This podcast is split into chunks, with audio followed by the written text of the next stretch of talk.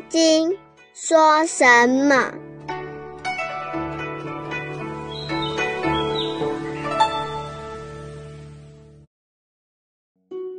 第十品，庄严净土分，庄严佛土在哪里？因失而瞎的眼。第十品，寄送下篇。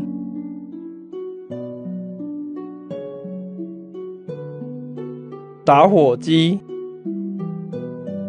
是故须菩提，诸菩萨摩诃萨应如是生清净心，不应住色身心，不应住声香味触法身心。因无所住而生其心，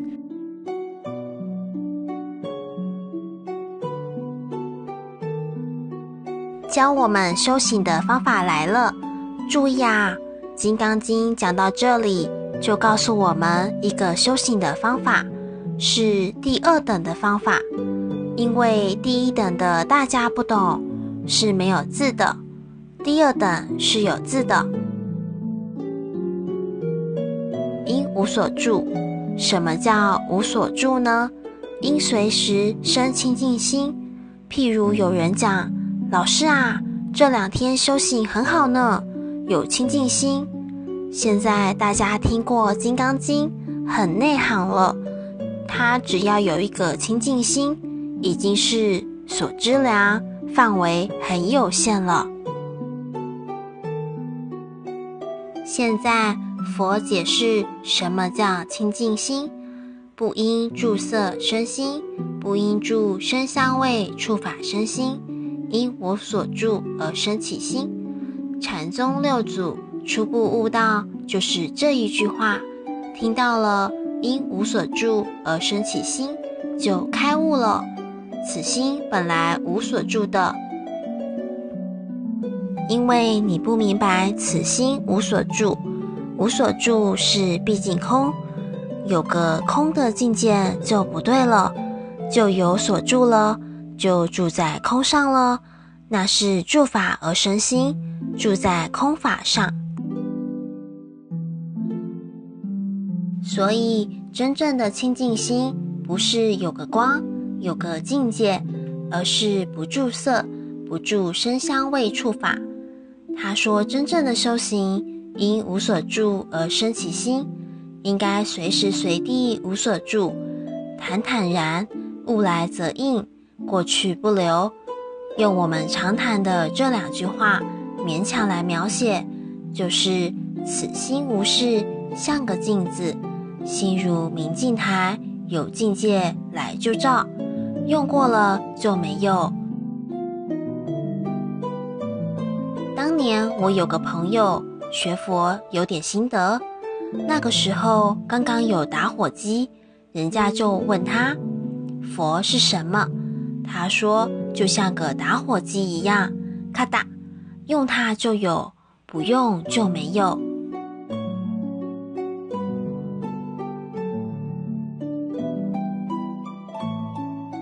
因失而瞎的眼，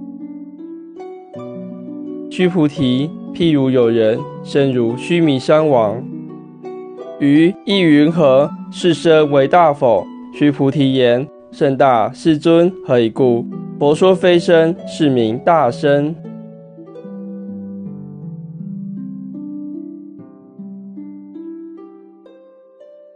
譬如有人身如须弥山王，注意这一句话哦。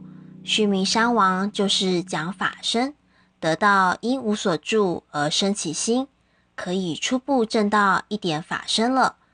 法身是不生不灭、不垢不净、不增不减，所以法身也是大身，也叫做无边身。他说：“你要得到因无所住而生其心啊，对佛的法身庄严净土都知道了。”佛的世界，佛的净土就是这个样子。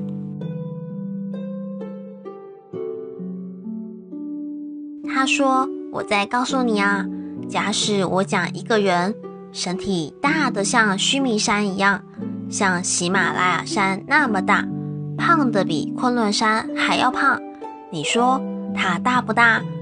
那是一个譬喻，是说法身无量无边的大，永远的不生不死。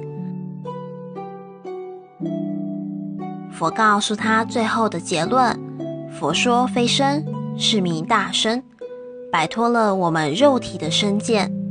身见就是八十八劫时第一个解脱不了的疙瘩，把身见空掉了以后，就可以证得不生不死的法身。不生不死的法身，也是一句抽象的话。佛法只有实证，你证到了以后才知道，是法不可说，不可说，凡事说的都不对，这个就是法身。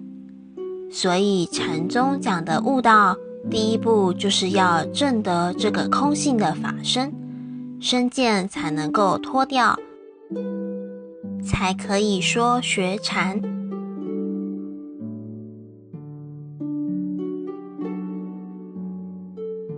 这两天你们考试的题目“禅”是什么？大家答的都是牛头不对马嘴。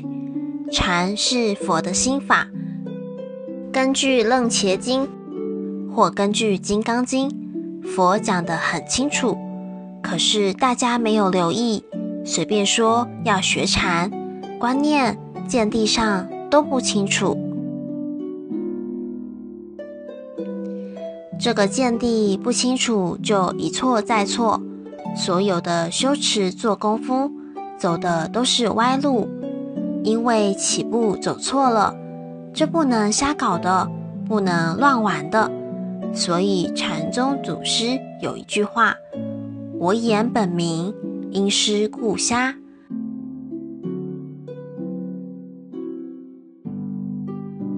这是一个大禅师悟道后。讲的两句话，因为原来的师傅指导错误，以致本来明亮的眼睛等于被老师弄瞎了，看不清楚。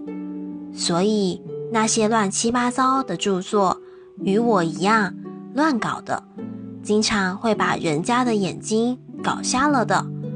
这一点要注意，要特别注意。这一品庄严净土，我们给它的结论句子如下：第十品寄送，外我无生是大身，若留净土即流尘。燃灯吩咐庄严地，挂角羚羊何处寻？外我无身是大身，外我无身是引用老子的话。外其身而后生存。我们学佛修道，先把身见能够解脱了，所以外我无身，到达了无身见的境界。那第一步的学佛已经证得了法身，也就是大身。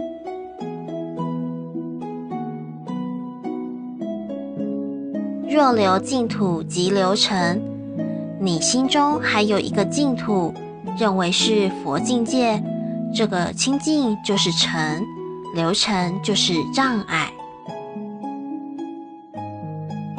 燃灯吩咐庄严地，佛不是说吗？他在燃灯佛那里悟道，所以燃灯佛给他受记，说他悟了，再转身修持，将来在这个世界上成佛，做教主。说这个正道是庄严净土，名词上叫做净土，叫心净，叫心印，并没有个实际的境界啊。若有个实际境界，若留净土即流尘。所以燃灯吩咐庄严地，就像禅宗祖师说的：“挂角羚羊何处寻？”据说羚羊睡觉的时候，把身体一翘，羊角挂在树上就睡觉了。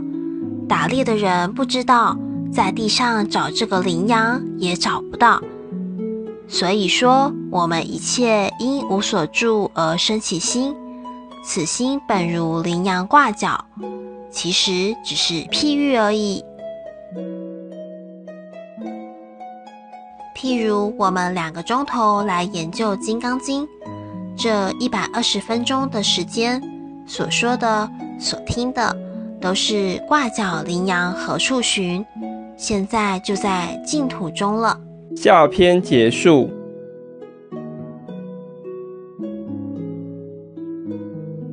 牟尼金舍成立宗旨，经由南海普陀山观世音菩萨大士亲自指点，是一门实际的修行法门，借由实际解决众生累劫累世因果业障问题，治因果病，而将佛法落实到家庭生活中，普渡慈航。我们不接受供养。不收钱，不推销，也不强迫修行，只求能结善缘，解决您的问题。我们专解因果事件、因果问题，治因果病。无论婚姻、家庭、事业、家族、顾及、学业，欢迎有医生看到没医生，有神问到没神者，不妨一试。牟尼金舍地址：台湾彰化县西周乡朝阳村陆军路一段两百七十一号。只有星期天早上才开办祭事，欢迎来信电子信箱或搜寻牟尼金舍部落格。